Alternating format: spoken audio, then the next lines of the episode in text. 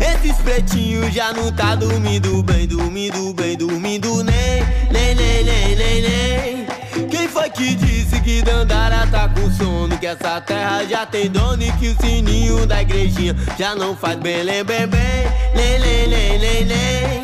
Nada de novo, essa é a era de aquário. Muito macho nos ovários, muito índio batizado. E a tortura é o Estado querendo desentortar meu corpo. Eu nem, nem, nem, nem, nem, nem. A consciência me estimula e eu avanço. Lá na pequena célula, Respira a mitocôndria. Sem ela não há energia para os menores devaneios. respirar é preciso. E aí, galera, estão começando mais um episódio da mitocôndria, né? A gente já teve aí durante esses dias, né, o Léo Suricate, né? No caso, né?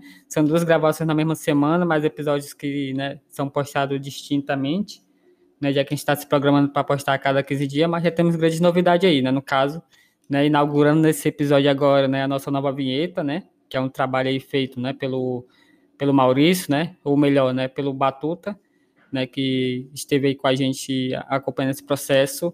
E fica muito agradecido por isso, né? E quem está aqui com a gente hoje, né, antes de tudo, né, seja bem-vinda, Dani, né? Você já bebeu água hoje?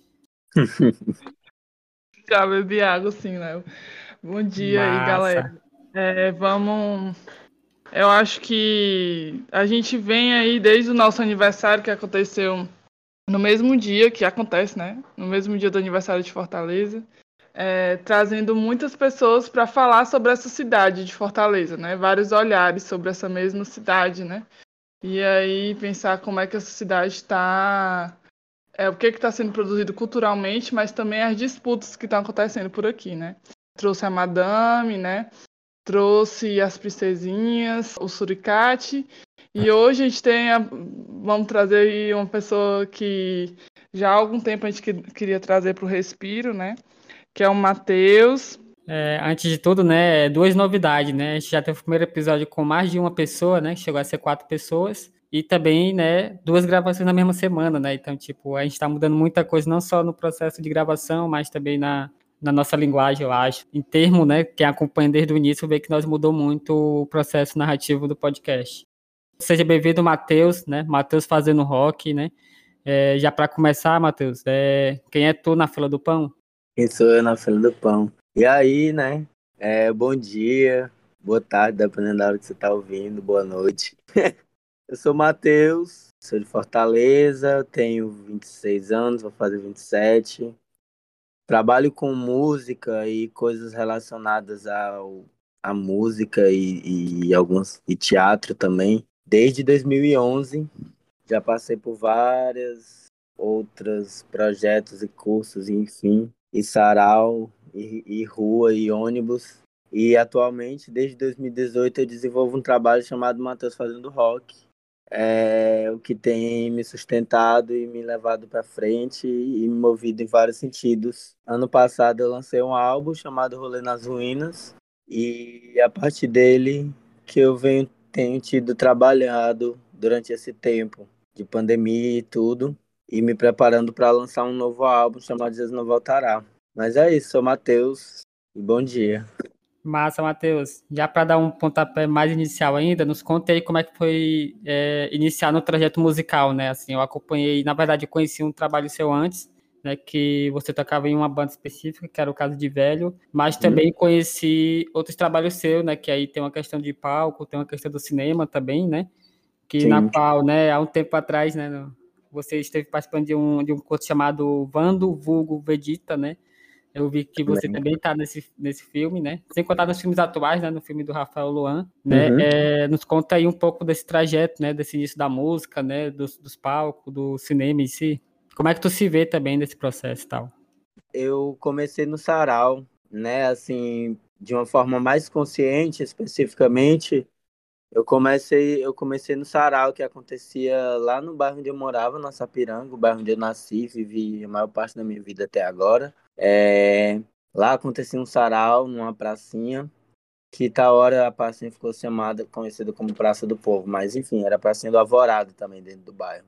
Esse sarau acontecia às sextas-feiras. E lá eu começo, assim, né? Estudar, estudei um pouco de violão num projeto chamado Revaste, também lá das áreas, da Sapi. E no sarau começo a me movimentar, não só tocando, mas, tipo, fazendo parte, ligando a caixa de som, assumindo um compromisso, assim, né? Com aquela movimentação. Eu penso hoje como uma experiência bastante, bastante formadora, assim, né, para mim depois disso eu comecei a estudar teatro, meio que por acaso, assim. Fiz os princípios básicos e aí passei por alguns trabalhos no teatro.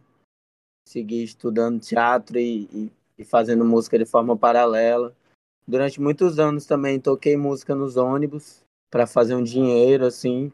Inclusive, tocar música nos ônibus foi um dos recursos do qual eu, me utilizei para custear processos do álbum Rolê nas Ruínas para custear a gravação, para custear é, ensaio, almoço, passagem, Uber, transporte de equipamento, enfim. Passei por alguns outros projetos, já toquei em barzinho, já toquei um projeto de uma cantora daqui que chamava Viviane Brasil. Toquei eu, ela e Roberta Caia, eram as músicas dela e, e a gente trabalhava muito arranjos vocais lá, lá em 2013 eu estava muito também é, investigando o meu corpo, minha voz, assim, né? De uma forma muito espontânea, porque eu nunca também soube fazer outra coisa.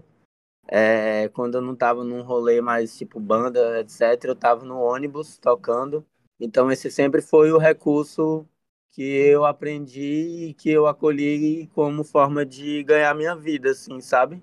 Independente dos retornos e aí, quando foi de 2017, eu comecei a repensar meus processos de composição, identificar mudanças, sentir, investigar outras coisas.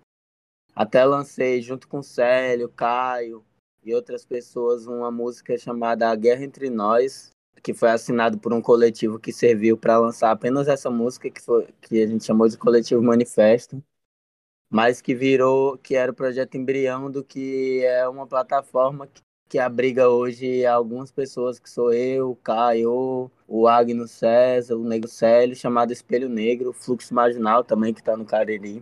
Aí esse processo todo serviu bastante assim para eu entender novos caminhos na minha forma de pensar música e foi a partir dele que se nasceu o Matheus fazendo rock, que é um projeto gosto de separar assim da minha existência, mas tipo tá muito misturado querendo ou não.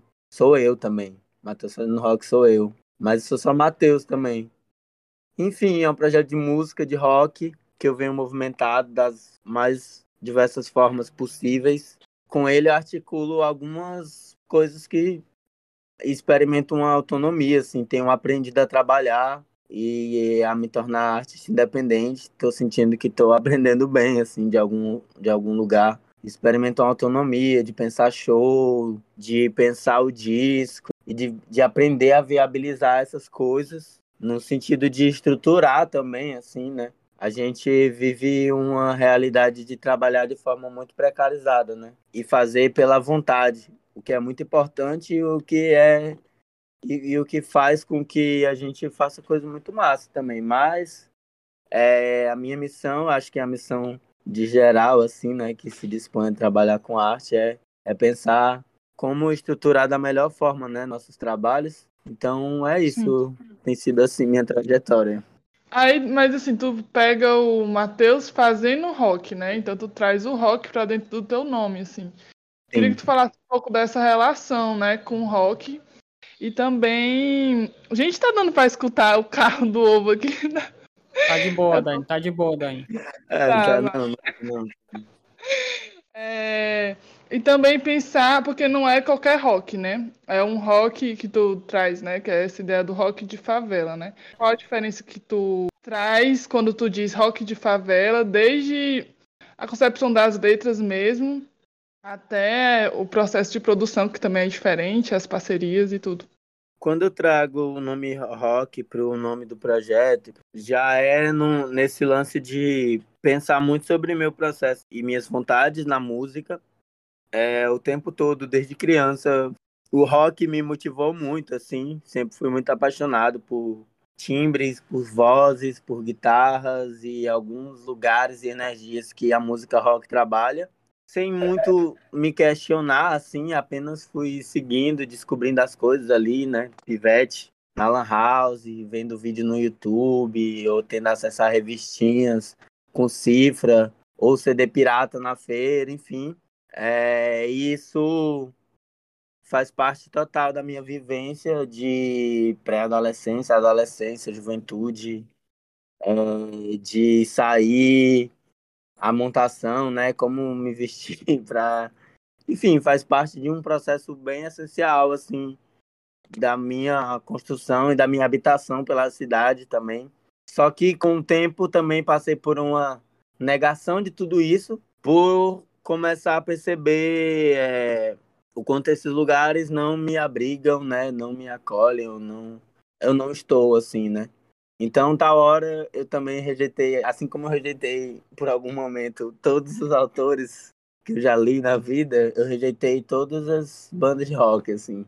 E todos os ídolos brancos e tal, tava nesse movimento, assim, de... Até, obviamente, fazer uma autocrítica depois, né? Mas, tipo assim, é, foi importante para eu poder retomar assim, alguns lugares e entender esses processos e entender como é que funciona essas curadorias, essas revistas, esses festivais e por que que tais nomes chegaram até mim e outros não, sabe? Foi o que me motivou a, a pensar assim, não, mas tipo, o meu processo de composição, ele é um processo de pensar música rock, assim.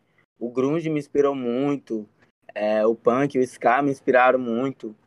Eu sabia que eu estava falando a partir de uma vivência muito específica e também muito aberta, muito dilatada, me identificando como uma pessoa que vai para baile, que dança forró, que vai pro reggae, gosta de, de outras coisas, que escuta samba, que escuta ponto, que escuta capoeira. Então não tinha como a, a música que eu faço, mesmo sendo rock, ela vir de um jeito muito específico e restrito, assim, né? E aí, rock de favela não foi cunhado assim, pensando no, na rítmica em si, mas acaba que hoje eu venho observando os detalhes disso, mas é, foi mais para pensar assim, da onde esse rock estava sendo cantado, entendeu? Que de fato é onde eu morei, onde eu moro, onde eu habito, onde eu construí, construiu várias coisas. E aí isso muda total minha relação com esse processo de pensar em ter um álbum, entendeu? Pensar em gravar um álbum de música, pensar em montar um show, pensar todas essas possibilidades que tal hora já são pensadas ali ou construídas a partir de espaços bem estabelecidos. Eu acho que contrapõe um rock que predomina, assim, que é basicamente um rock nacional branco, feito por pessoas de condomínio e com X estrutura. E isso é vários anos, assim, de desse lugar. E não estou dizendo que pessoas, as pessoas pretas estão fazendo rock por aí também. Só que elas não tocam, tipo, na rádio ou qualquer lugar, enfim. É, exige esse trabalho de ir atrás, até das origens, imagina, e, e também das referências mais atuais, assim. Então é rock de favela por conta uma bandeira de território, assim mesmo. Assim. E aí eu acho que também é bom até porque expande possibilidades, tipo, de a gente poder elaborar. Não estou falando de mistura, assim, de uma forma matemática. Vamos misturar o rock com isso ou com aquilo. Mas estou falando de estar aberto porque que pode vir, assim, na criação, sabe? Até por conta das múltiplas vivências mesmo. Também tem muito aquela ideia do, desse roqueiro conservador, né? Esse roqueiro, essa ideia desse cara branco, macho, escroto, né? E que reproduz um determinado padrão, assim, tanto elitista mesmo, assim, como de vários preconceitos também, que tá ligado a isso, né? Eu vejo que ultimamente essa representação da imagem, e olha que eu tô longe de poder dizer isso com propriedade, assim, tô falando por uma pessoa de fora, assim mesmo. Mas de perceber o quanto esses caras que são considerados rock, do rock brasileiro, né? Como eles vêm se transformando, na verdade, todos em bolsomínios, né? Em caras super conservadores, homofóbicos, bem escrotos mesmo, enfim. É massa ver essa diferença, assim, que tu traz. Matheus, se tu puder falar um pouco das tuas referências até chegar no rolê, né, e tal, né? A gente sabe que o, o rolê é gigante, assim, né? Tá rolando a todo momento, né? A, a trajetória e tal. É, mas como é que foi para ti chegar até o rolê das ruínas, né, assim? Não, fiquei aqui refletindo, sabe? Porque, tipo assim, essa de fato é uma pergunta bem difícil. É até por isso que eu falei que passei por esse processo de rasgar alguns, alguns refs e, e cânones, assim, e clássicos para poder reelaborar a minha relação com essas coisas, né? Tanto é que, tipo, quando a gente escuta o rolê nas ruínas, e aí é uma coisa que todo mundo que quando rola uma entrevista às vezes vem comentar, né? Que é uma das músicas que chama a atenção das pessoas, que é a melodia de Javan, por conta da relação e da utilização de um recurso que é quase como samplear, né? Ou, ou remixar dentro da letra um trecho da música do, da banda Nirvana, né? Do Kurt Cobain, a composição do Kurt Cobain. Que é uma referência, mas que também passei por esse processo, assim, né? O rock, ele, durante muito tempo, aí você abre uma revista e aí as, as imagens eram essas, eram pessoas como o Kurt, louros, do cabelo lisão, na, em sua maioria, branquinhos, bonitos, assim, né? Sex symbol dentro desse lugar mesmo de beleza pré-estabelecida. Era, era Kurt Cobain, era o Daniel Jones da Silverchair, que foi a coisa que eu peguei, que era tipo ídolos de uma geração anterior à minha que eu fiquei um pouco fascinado, assim, né? Quando conheci. Pela sonoridade mesmo, até, tipo assim. É, eu amava a zoada de ouvir o, o Frog Stop do, da banda Silverchair e amava qualquer álbum, todos os álbuns do Nirvana, assim como gosto ainda hoje. Só que fiquei elaborando esse lugar de pensar assim, esse timbre, essa corporeidade e esse registro e essa existência, eu nunca vou alcançar, né? E aí esse lance de pensar assim, é escolha viver essa frustração ou não, assim, né? Não, não é escolha, mas assim, tendo a consciência, você escolhe, assim, né? Tendo a percepção de, do que é esse processo, você pode escolher se você vai viver essa frustração ou não, assim, de acolher aquilo como uma referência única ou expandir se utilizar daquilo se achar que faz sentido, né? Tanto é que por isso eu passei a escutar outras outros compositores e pensar a música negra brasileira. Ouvi muito, ouviu muito Gilberto Gil, o Matheus Aleluia, o Zeca Pagodinho, e não pensar no lugar só da rítmica, mas pensar nas narrativas, nas mitologias, ou assim, é, naquela voz, assim, né? naquela representação, naquelas construções, ouvir racionais, entendeu? E aí é, trocar também com o que já rola, assim, né? Ouvir Jupe, ouvir Madame, ouvir Leo Tales. E aí reelaborar essa sonoridade que já está presente na minha cabeça, querendo ou não, a partir disso, né? Tu fez um, um álbum, né, em 2020, que chama Rolê nas Ruínas.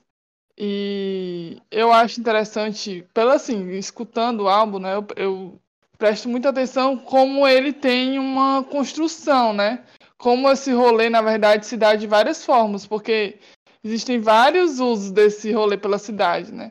E aí, e também várias repressões, né, durante ele. E eu queria que tu falasse um pouco sobre a composição das faixas, assim, se tem uma, uma construção da ordem das músicas. Tem, porque desde o rolê é, eu tenho pensado muito nisso, assim, nessa construção e elaboração de álbum, assim, nesse pensamento de álbum. É, a tal hora eu tenho uma sensação, às vezes, né? Obviamente, é, acho que talvez por conta desse lugar inexato, tal hora que eu tava trabalhando, de tipo assim, não consegui pensar single, tipo assim, não conseguiria. Essas músicas eu não conseguia pensar elas sem estar relacionadas umas com as outras. Por isso o álbum, assim, por isso é, partir para esse rolê de construir o álbum. Eu passei muito tempo, assim como com o álbum que está por vir, também muito tempo reelaborando, pensando essa ordem, né? É, esse caminho que o álbum tem, pensando esses, essa estrada mesmo por onde ele passa, assim, essa dinâmica é, da construção desse lugar do álbum, né?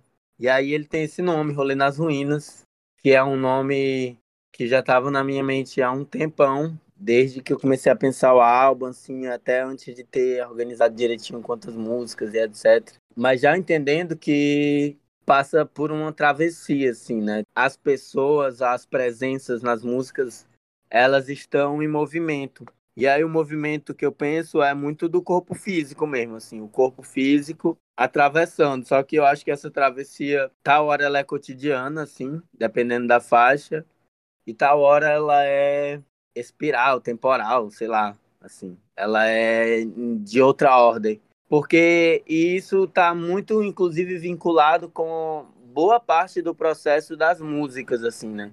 Como eu falei, é. que, eu, é, que eu fazia busão, e, enfim, tava nesse percurso, e como pensar o, o rock a partir do lugar que eu faço, isso tem totalmente a ver com esse processo de eu, inclusive, para ensaiar ou para ir fazer qualquer rolê, é, andar muito a pé.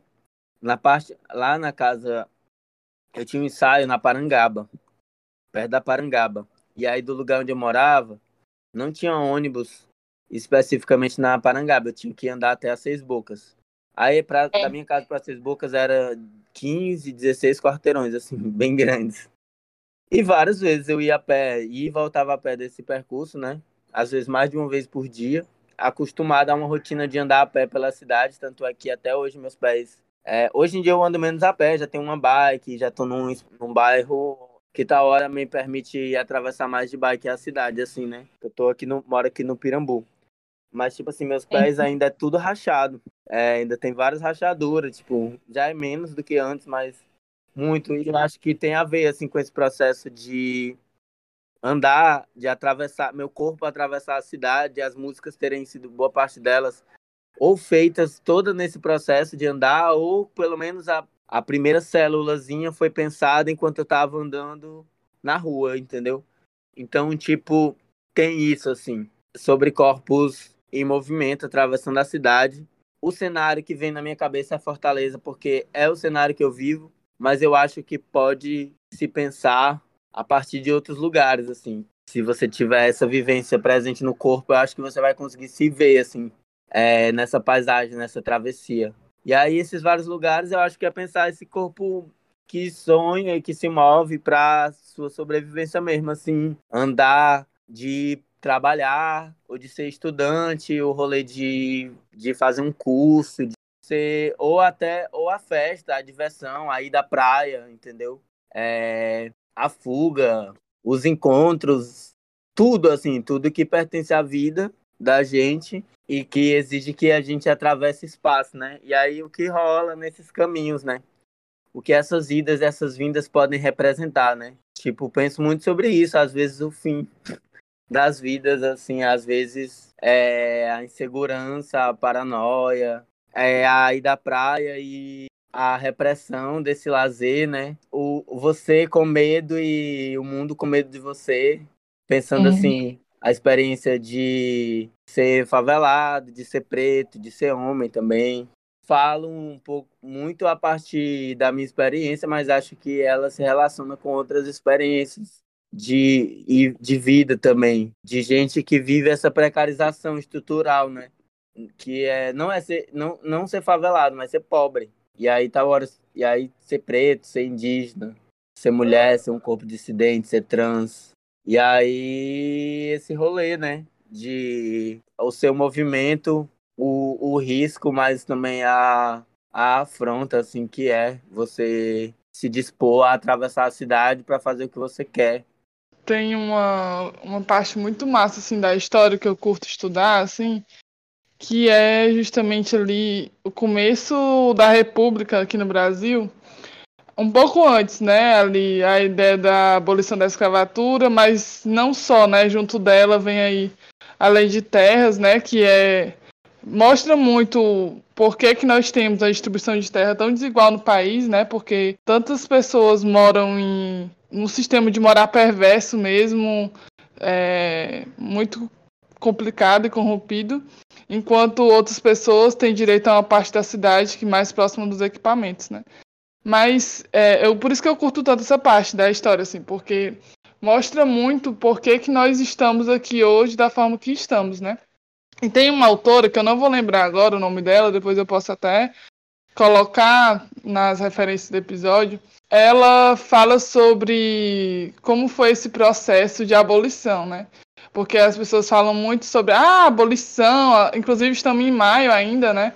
A galera fala, ah, abolição, a princesa, como ela era boazinha, não sei o quê. E, na verdade, se você for observar como é que se deu esse processo de, de, de abolição, se preocupavam muito no sentido, os brancos se preocupavam muito é, nesse sentido de controle, né?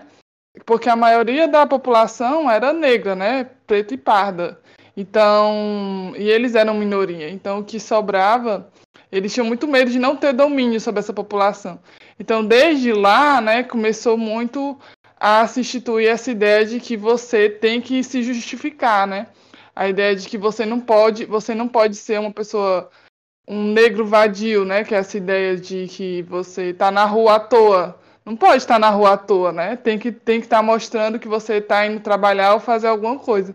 E quando eu vejo muito hoje em dia, pessoal, nessa ideia do cidadão, né, que é muito desenvolvida na na cidade, ah, não, mas eu sou cidadão, eu sou trabalhador, você tem que sempre estar tá se justificando para poder estar tá se movendo dentro da cidade, assim. E quando eu escuto o teu álbum, eu presto muita atenção nisso, assim. Ela, nesse artigo ela fala sobre isso, sobre esse controle sobre a mobilidade, né? Foi a primeira coisa que aconteceu após a abolição. Você não podia estar em qualquer lugar, né? E de qualquer forma. E aí, enfim, viagens, né? Mas eu penso muito sobre essa questão do controle da mobilidade de determinadas pessoas, né? Desse corpo que é suspeito na cidade. E que pode até ir, né? Mas não volta, como é o caso de você ir para. Acho que tu fala um pouco da Missa Negra, né? Da praia e tal. Você pode ir para a praia, mas você não sabe que hora você vai voltar. Os ônibus não param, muita complicação. É capaz eu eu não, não vou ter um horário certo para voltar, assim, para chegar, porque eu sei que não é qualquer ônibus que vai parar. E às vezes você tem que andar muito para conseguir pegar um ônibus, né? Então, tipo, não sei, também tem várias formas, né, de reprimir essa mobilidade, né? Inclusive aqui em Calcaia, foi durante muito tempo você não tinha meia durante domingo, porque era considerado que você, estudante, tinha meia para estudar, não é para você ficar saindo dia de domingo. Vai fazer o quê dia de domingo, né?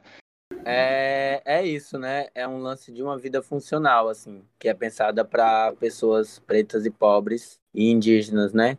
Tipo assim, se você não vai, você não vai trabalhar, você tá fazendo o quê, né? Até então, antes não eram, não eram humanos, né? Já passamos por um tempo de não ser humanos, né? De ser coisa. Então, é, dentro desse processo de humanidade de humanização, também tem essa luta, né?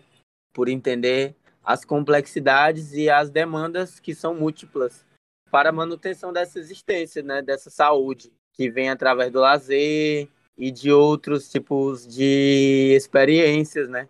E aí essa repressão vem totalmente em vários lugares, essa aí da praia, esse domingo aglomerado, é, assim, né? Obviamente agora a gente está falando de outro contexto, mas estamos falando, estou pensando aqui numa realidade antes dessa pandemia, né? E aí de pensar assim, que essa ruma de gente preta numa praia que é turística, suja ali uma imagem de uma fortaleza que não é quista, né? Não é isso. Essa não é a que é para ir para o outdoor, né? Essa não é para ir para foto para o vídeo do festival X ou Y.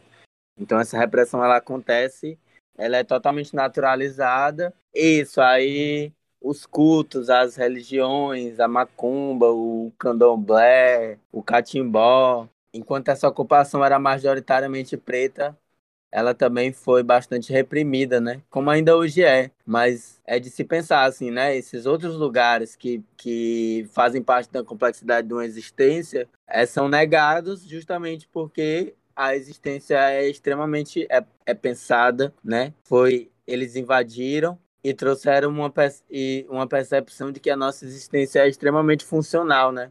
Tanto é que aquele velho lá da, que é da saúde lá, um ministro, carniça aí do Bolsonaro, ele fala, né, que o povo no Brasil tem mania de viver demais. Eu achei assim, achei assim, eu acho que é não é sobre eles, porque eles são um monte de velho, branco e tal. É sobre as pessoas pobres, pretas, indígenas, questionando a longevidade das, principalmente no contexto ali, tinha um lance de estar tá questionando que, tá, que é inclusive um rolê que, que a galera tá falando merda, assim, questionando a longevidade, a idade real de várias pessoas indígenas que são centenárias, né? É tipo assim, uma vida saudável é uma vida saudável, uma vida plena, uma vida longa é um absurdo, assim. Se você não tem mais o que fazer aqui, meu filho, você, você não vai trabalhar para mim. Então o que, que você vai fazer aqui, né?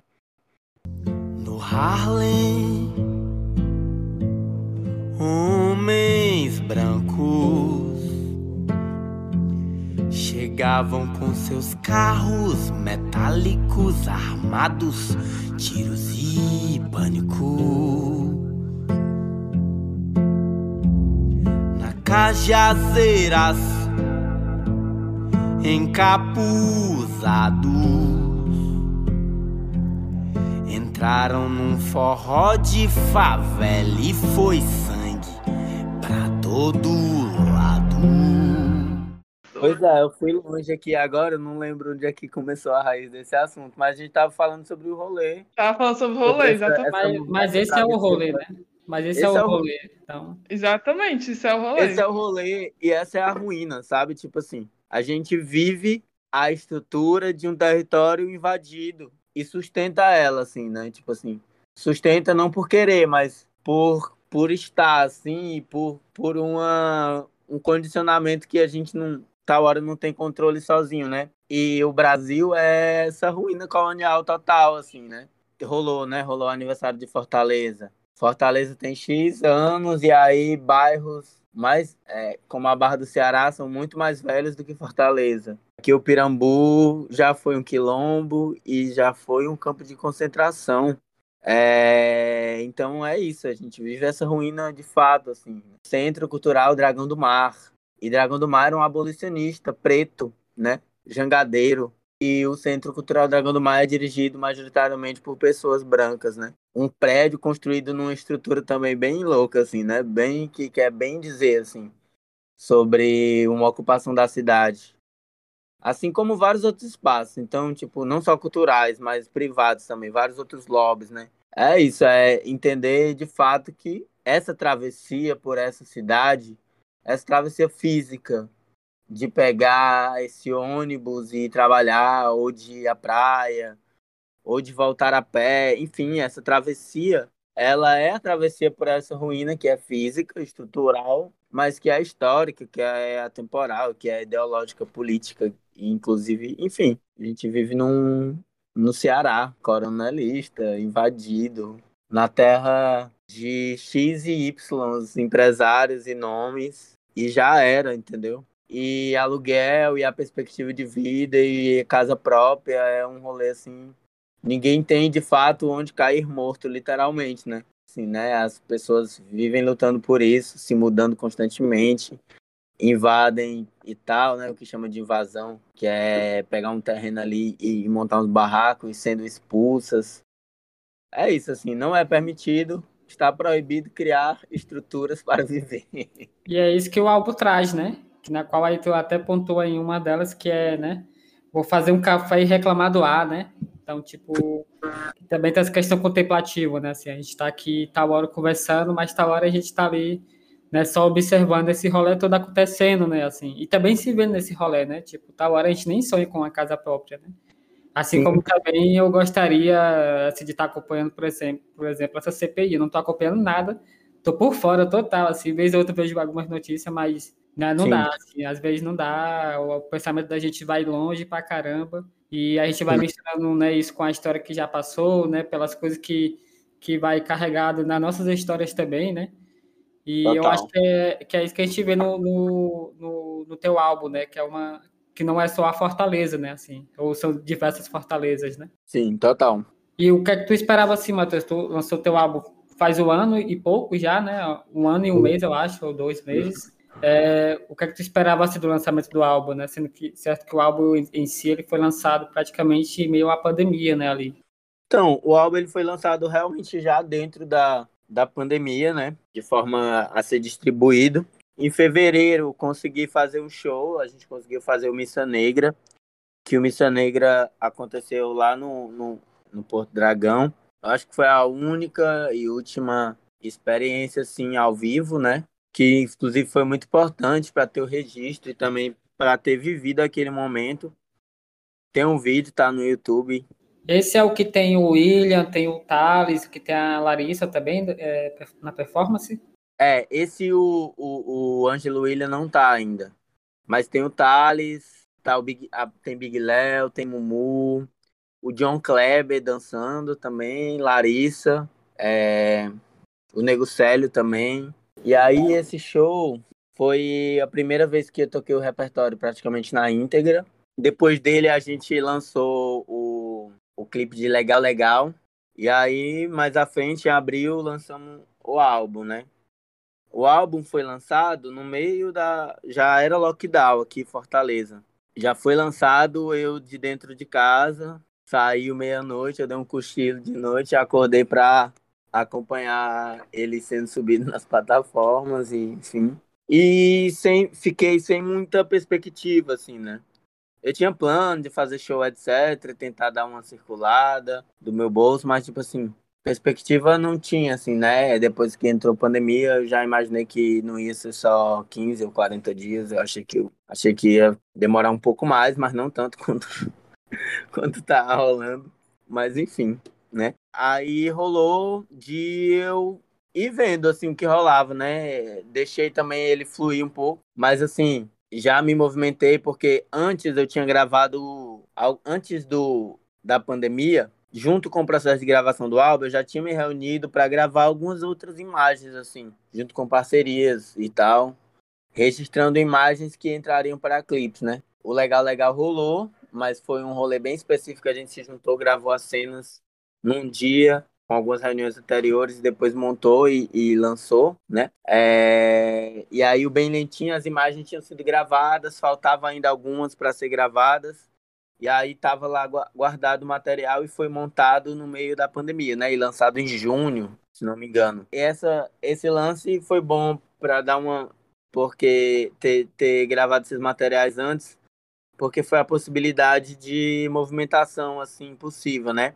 Articular essas coisas através de imagens. Aí rolou algumas lives, voz e violão, no momento era o que dava. E foi aos poucos, foi se construindo uma movimentação, né? A gente gravou um clipe durante a pandemia, que foi só em casa, com o celular, eu e Larissa que filmamos, é, e ela que editou, com o roteiro que eu criei, né? E aí, que é o de Melô do Djavan, que foi o último que saiu. E também rolou um que era animação, que é animação, que era um roteiro que eu escrevi, que ia ser.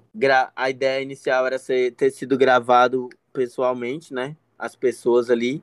Mas se a ideia se adaptou para uma produção em animação, em parceria com o Diego Maia. E essas coisas foram, foram possibilitando as movimentações, né? Tá, e, eu, assim, teve uma resposta muito positiva, assim, né? Dentro da minha observação e dentro das minhas limitações, para mim foi muito positivo. Participar de algumas lives, é, participando da Feira da Música, participando do festival que é o Bicho Nagô, que é de São Paulo, que foi massa também. Poder é, repensar assim, essa estrutura de, de show, assim. É, tanto é que a gente fez o live, o, o outro Missa Negra fez um Missa Negra para fechar esse ciclo entre o rolê, entre o rolê nas ruínas e o álbum.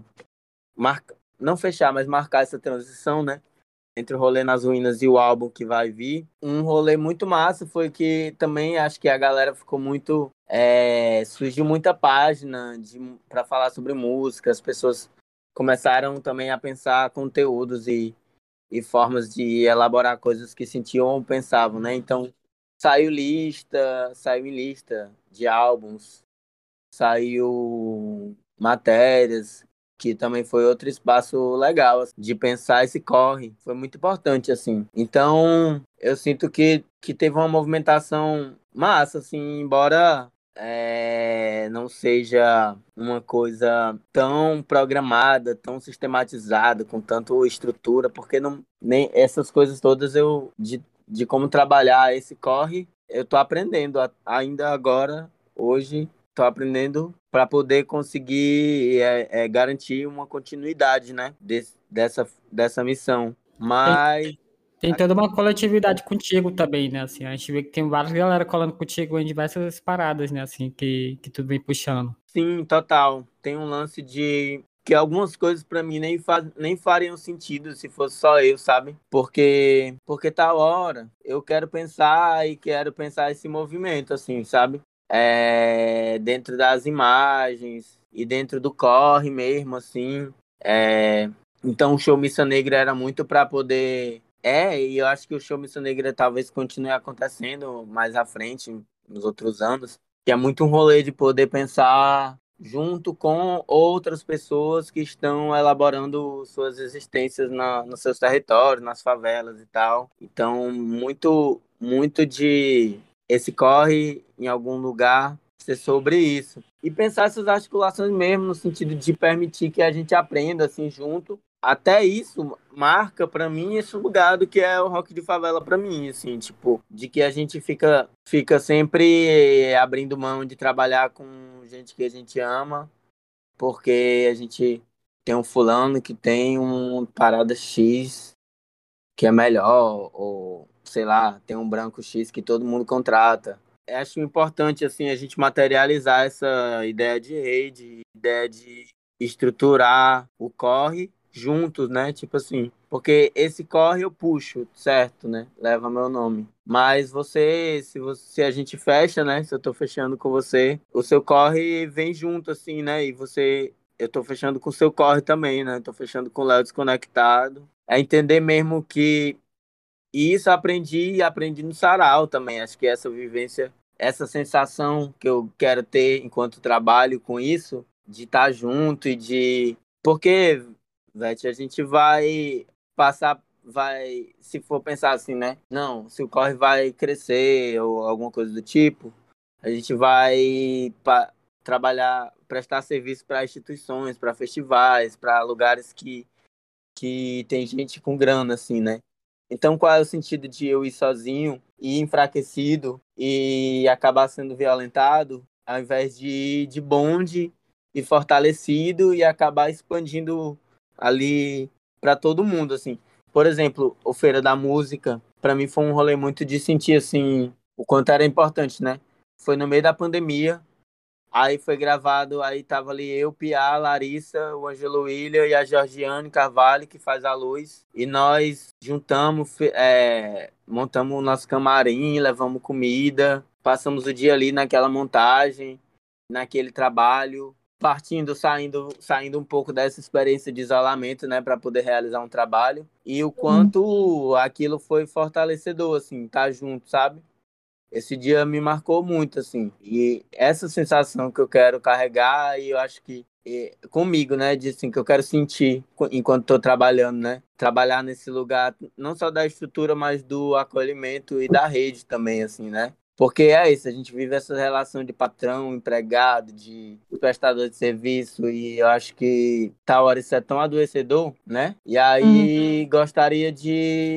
Por isso que eu falo, quando as pessoas perguntam e tal, que eu acho que eu vou fazer isso enquanto isso fizer sentido para mim, sabe? Porque fazer sentido é, é enquanto a coisa ali tá sendo nutrida, né, nesse lugar, nesse lugar, assim, de, de, de força, assim, é, sem ser esse lugar de corte, de moldar e de enfraquecer, assim. Pensar mesmo um trabalho de forma saudável, pensar esse rolê é, a partir dessa perspectiva de que ele seja expansivo, que ele seja de cura, de, de enfim. Potência, né? De, de potência, essa é a palavra, total.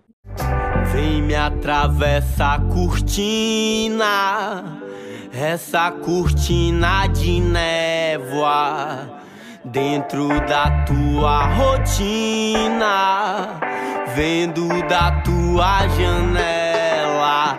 Uh, cidade maldita, ficou tão bonita de repente, de repente, de repente.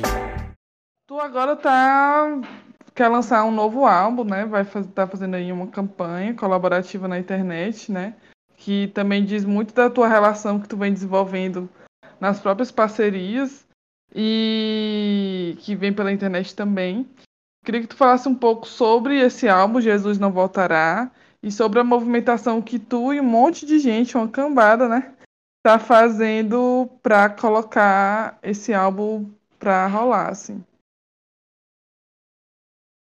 Eu sinto que o, o Jesus Não Voltará, ele é muito de um lugar de continuidade ou de aprofundamento até do que eu foi iniciado de conversa com o Rolê nas Ruínas. E aí, quando eu me pergunto por que, que essas músicas estão juntas, eu vejo que elas estão elaborando ali uma coisa muito parecida, que é um procedimento de é, trazer umas memórias que são minhas ou compartilhadas comigo e fazem parte muito, em boa parte do território onde eu habitei a vida toda, que é essa piranga, mas, mas assim, que elas são tal hora compartilhadas por outras pessoas, né? É, pude experimentar isso quando mostro a música para algumas pessoas e as trocas que acontecem, as mensagens que chegam até mim, enfim.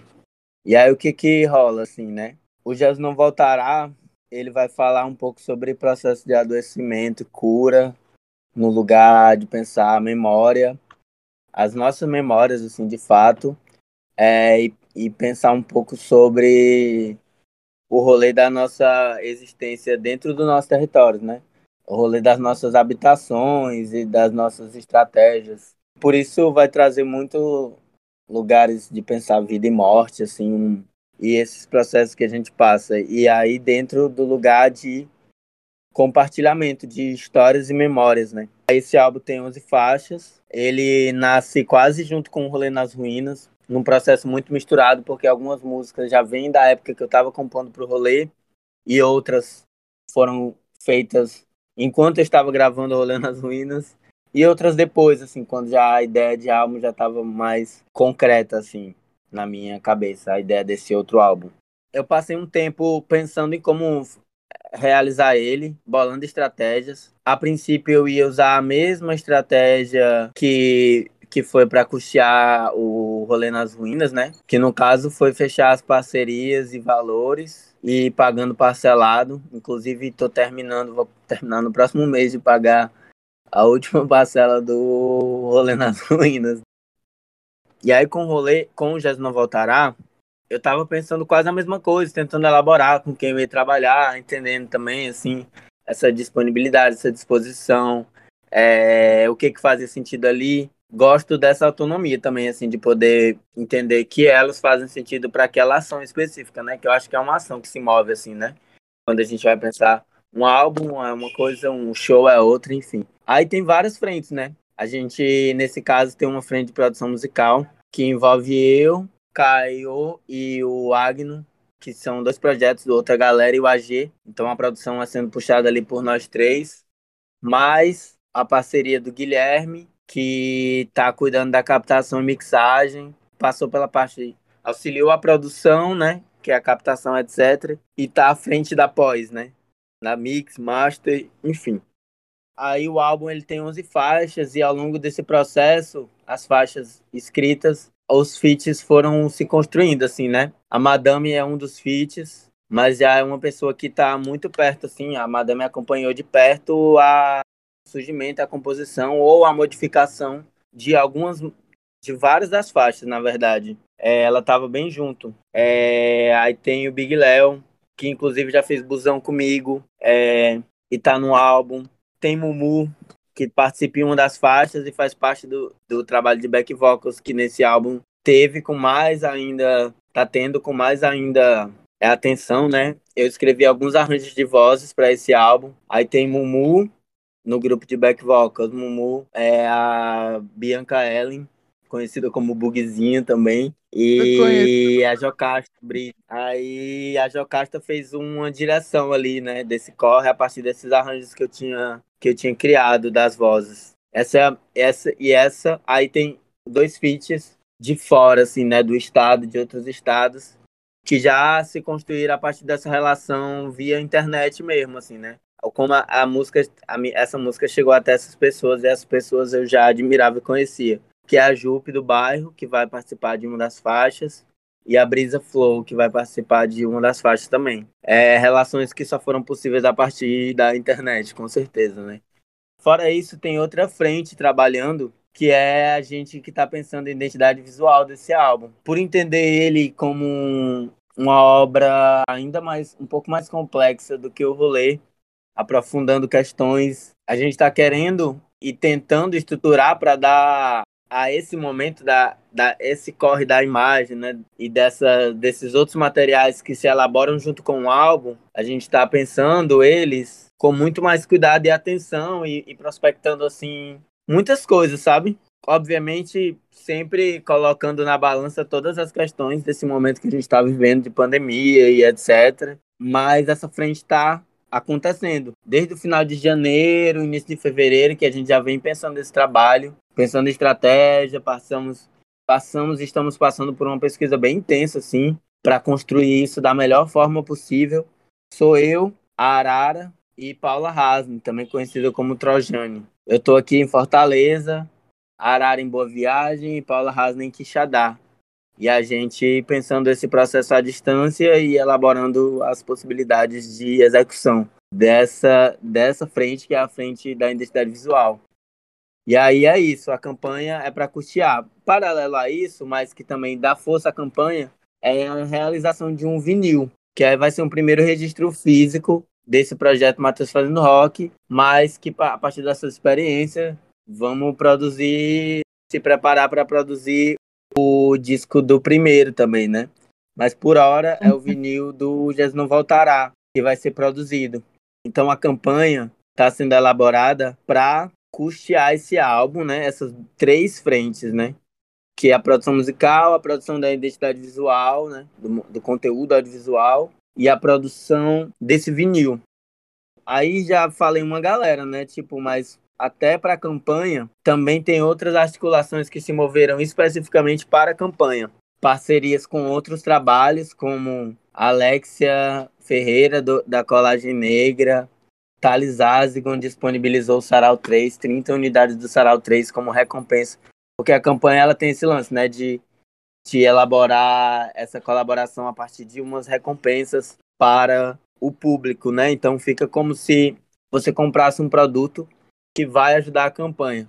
No caso, é, Matheus Fazendo Rock não tem tantos produtos, né? Não tem produtos. Mas hum. a gente, uma forma de que achei massa de elaborar é de de, de pensar essas parcerias. De forma que, tipo assim, quem compra cada produto da, da campanha sabe, sabe que está ajudando um disco, mas essa grana não é pro, só para o disco, ela é repartida, né? Ela paga o serviço daquele trabalho. Tipo, é, a Alexia ela é uma colagista que faz colagem digital e manual. E, um, e aí está sendo desenvolvida uma obra específica para a campanha é, então tem esse trabalho da Alexia, tem o Sarau 3, tem o trabalho do, do Helder Carlos, que representa o projeto Blackout. Aí tem a Maria, a Vitória Maria, que ela tem um trabalho de crochê, uma loja que trabalha com crochê, que chama Via Handmade, tá, tá fazendo parceria na campanha. O Ângelo William, que dança no show está oferecendo uma oficina de dança, é, vai ter oficina de mixagem. Aí, aí, fora isso, tem prêmios mais relacionados ao projeto, né? Recompensas mais relacionadas ao projeto, que é ingresso para o show, que já está sendo pensado e elaborado, show lançamento, né? E o vinil, né? Fora isso, tem outras parcerias, né? O Léo, a gente já conversou, né, Léo? O Léo vai disponibilizar umas fotografias também para entrar como recompensa na campanha. Tem outras pessoas que também a bordadinha lá do Cariri vai estar tá, tá preparando também uma obra em bordado para ser disponibilizado para a campanha.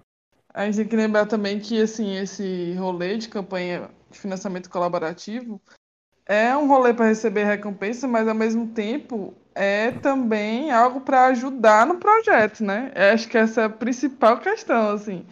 Ultimamente a gente teve várias campanhas, o próprio Léo Silva também está agilizando aí uma campanha e eu acho massa essa possibilidade de utilizar essa coletividade também, né? Para além dessa ideia de recompensa, né? Mas muita gente, viu, Matheus? Muita gente no rolê. E é isso, assim, no caso, Matheus, tem, tem, até que te mandar as imagens e os tamanhos, né, que vai ser impressa já e tal.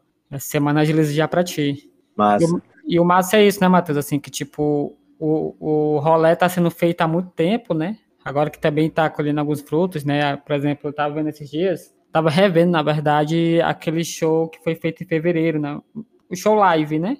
Sim. Que, que foi com diversos artistas e tal, e me surpreendi pra caramba, assim, né, com, com o material produzido, com a galera e tal, né?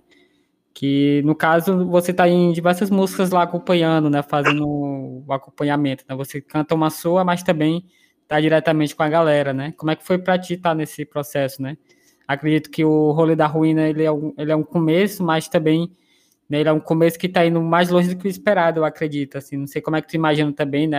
Essa, se tu pensa nessa questão de perspectiva, né? Eu quero chegar em tal canto, né? E tal. Né, mas eu acredito que chegou a tantos espaços e a tantas pessoas que eu tô achando fantástica, assim. Primeiro sobre o lance da perspectiva, assim, eu tenho comigo, Léo, um lugar de pensar muito a continuidade do meu trabalho, mas da minha vida, assim, né? De forma que não sei, assim, não sei, é, não tenho prospecções no sentido de gigantescas, mas penso muito que quero ter a possibilidade de, de realizar as coisas de forma estruturada e, e sem todos esses processos de, de precarização né, que acontecem. Era, é, é mais esse lugar assim, que, eu, que eu penso do que famas, riquezas, jogo virou, qualquer noção desse tipo, assim, não me contempla muito. Beleza. É, sim, me sinto grato, assim, agradecido pela, pela forma com que esse trabalho tem se, tem se movimentado e possibilitado que eu me movimente, né? É, e aí o show falando da vida lá, esse show que aconteceu, que você falou, foi sim uma experiência bem massa de poder trabalhar, interagir com outras cantoras, conhecer de perto a Vicky do Vira Mundo, dividir a música Voz da Cabeça com Jefa. Então, essas coisas, essas coisas foram muito muito massa ali para mim, né? Muito bom poder tocar num palco X com estrutura massa, se ouvindo, ter essa possibilidade de experimentar um pouco essa, essa estrutura. Embora, assim, isso ainda são ações pontuais, né? Mas sim, feliz. Aquele registro é um registro bem massa, bem bonito, que vale a pena ser assistido também, até para conhecer essas outras artistas que estão lá presentes. E Matheus, só para complementar uma coisa aqui, é, desde o primeiro álbum, eu acho que de, dos, vídeos, dos vídeos clipes, né, e tal, tem um processo de imagem muito massa, assim, tu, tu acompanha todo esse processo de construção com a galera e tal, como é que é pensado, assim, tanta questão da, tu falou um pouco da, que já está tá sendo articulada aí, né, pro para o novo álbum, toda uma arte trabalhada com a galera e tal, né?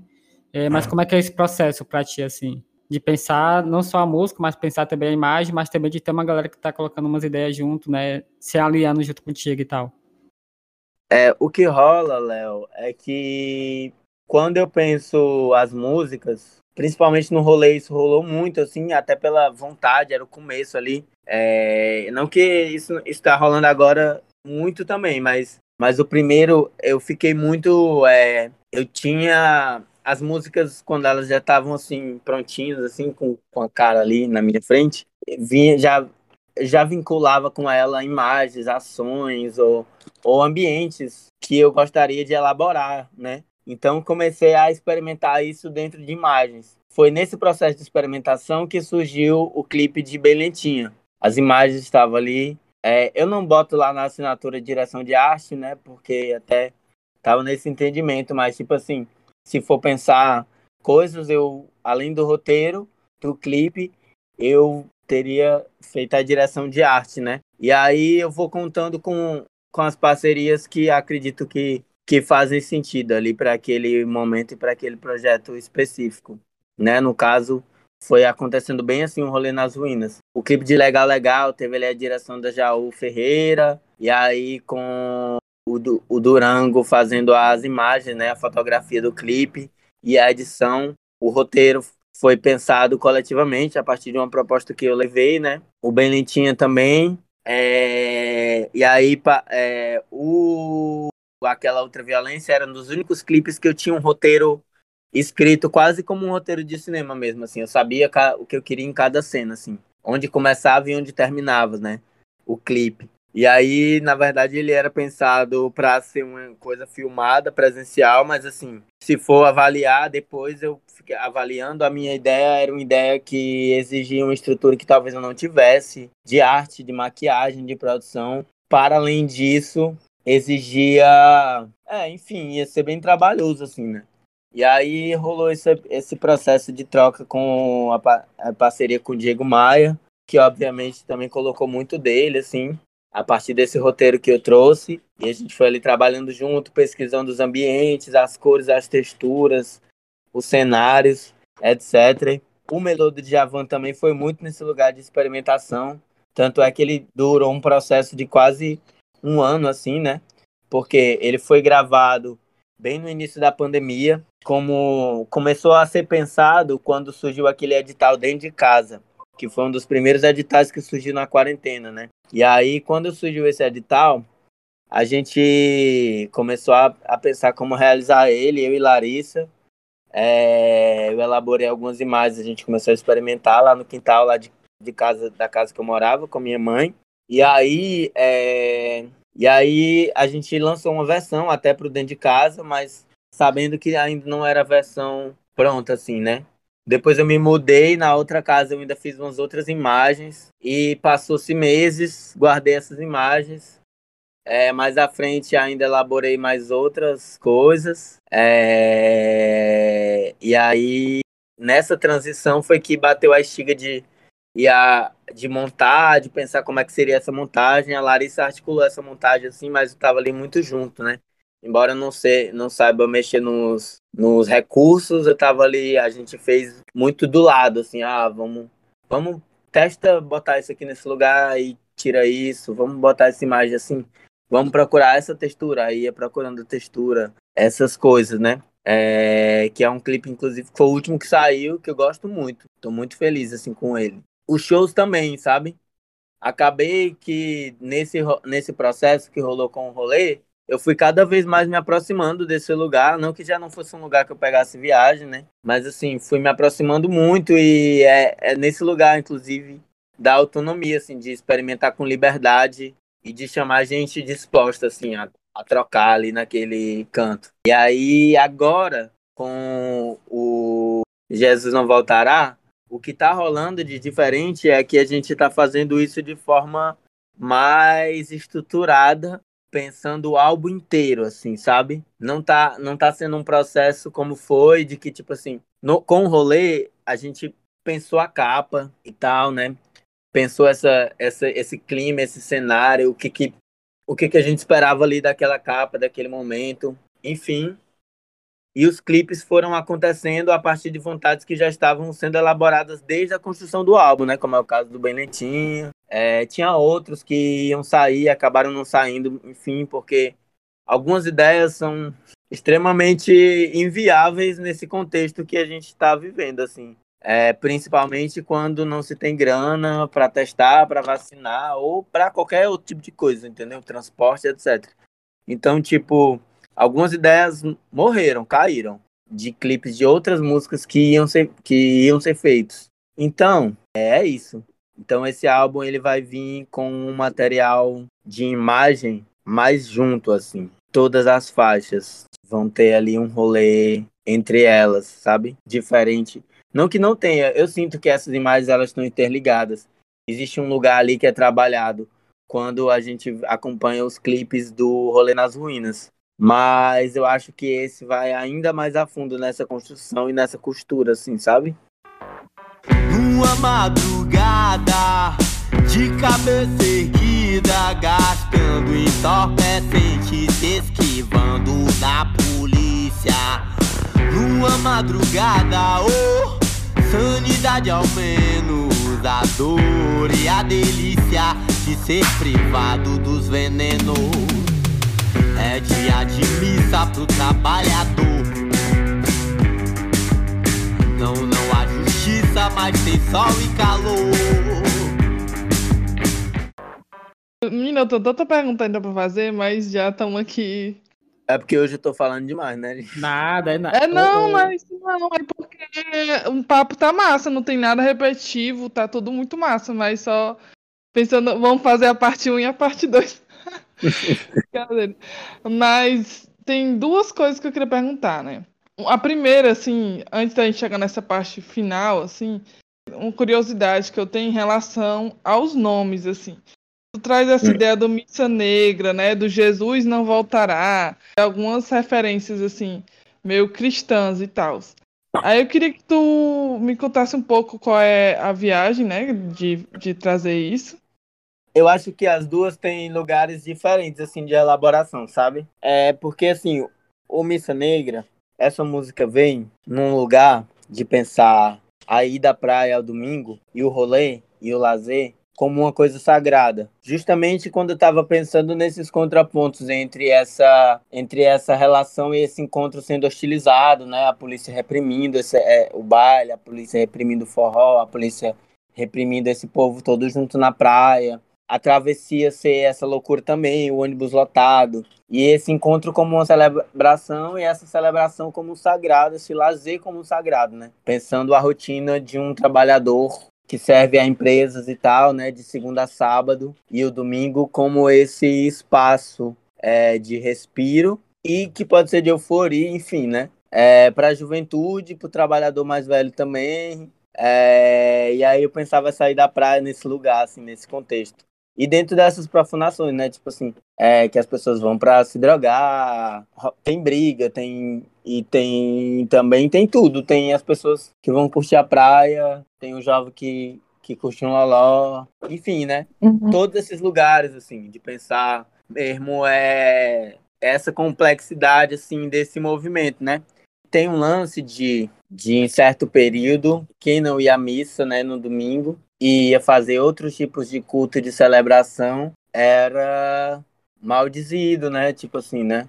É, excomungado e amaldiçoado e tal, né? E aí, até o lance lá, o Black Sabbath, né? Tipo assim, é uma referência a esse canto, assim, de... É, o negro, a palavra negra nesse lugar de, de maldição, assim, sei lá.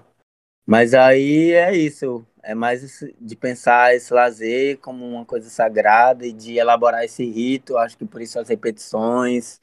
E aí de pensar tudo, assim, essa saída de casa, essa, esse ônibus que se pega, essa chegada, o, o medo, a alegria, o encontro, a euforia, a treta, de pensar o máximo de camadas dentro dessa estrutura de música, né? E aí por isso a missa negra. Enfim, porque é domingo, aí eu, eu tenho muito essa relação, tipo, é, não é, não foi proposital, assim, a avó afrontar a igreja católica. Mas eu acho que, tipo assim, cresci numa família que é católica, então acho que isso tá no meu imaginário, querendo ou não. E aí isso é elaborado na hora de pensar as palavras também, querendo ou não, assim, então é isto. Já o Jesus Não Voltará é um nome que vem a partir de uma música específica, mas não é uma afronta direta à igreja e tal, embora tenha uma visão que eu acho que não é de todas as correntes lá do cristianismo.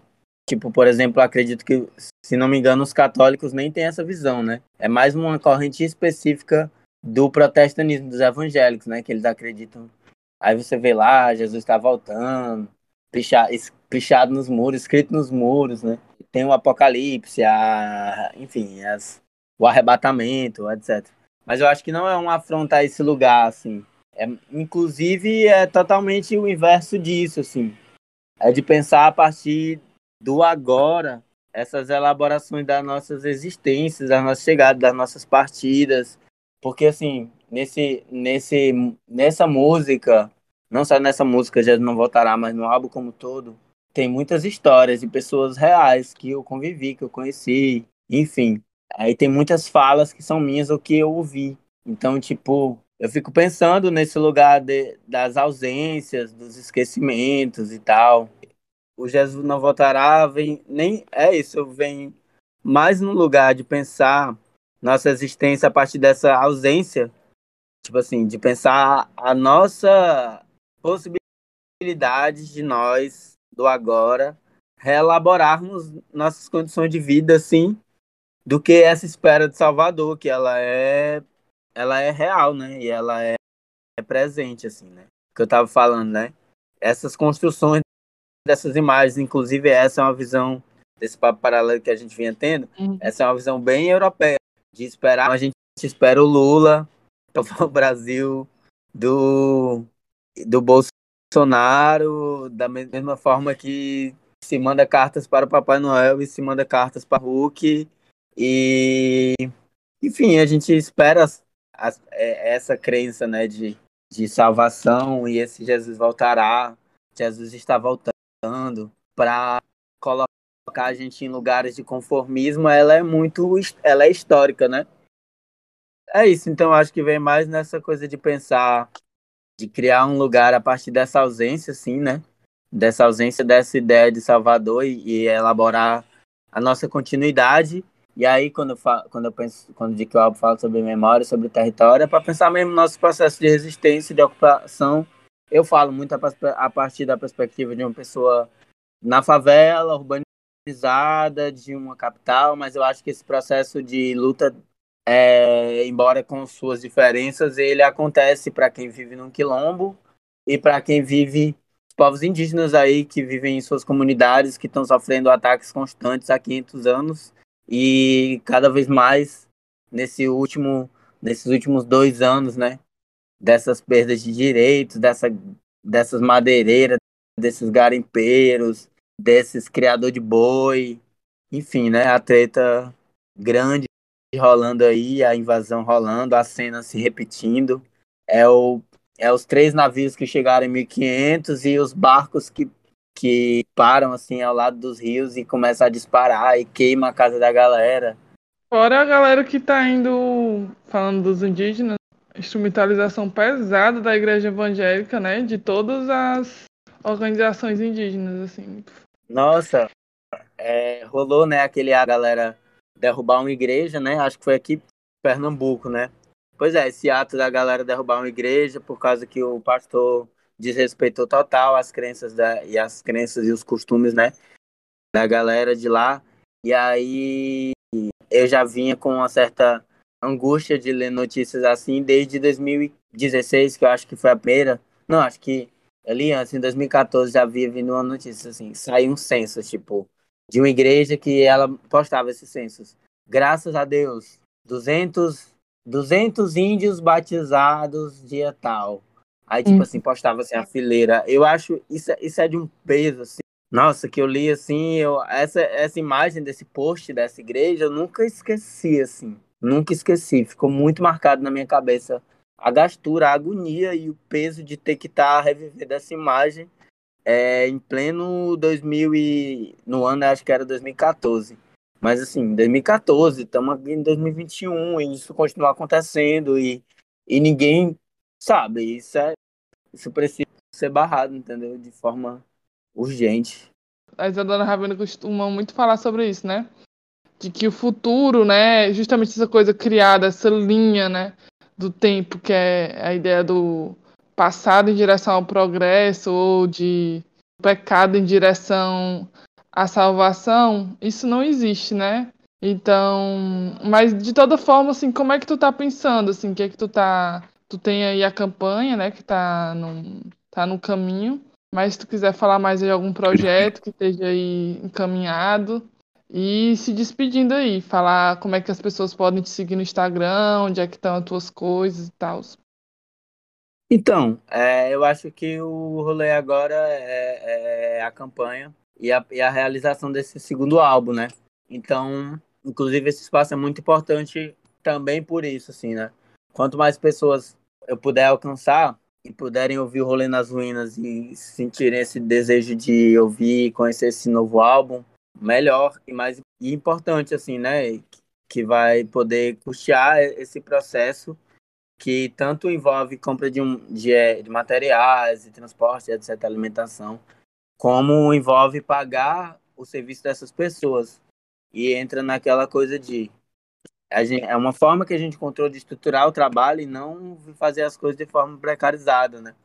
Então, convido vocês a acessar o site da campanha, que é o apoia.se barra Matheus Fazendo Rock. Basta jogar no Google.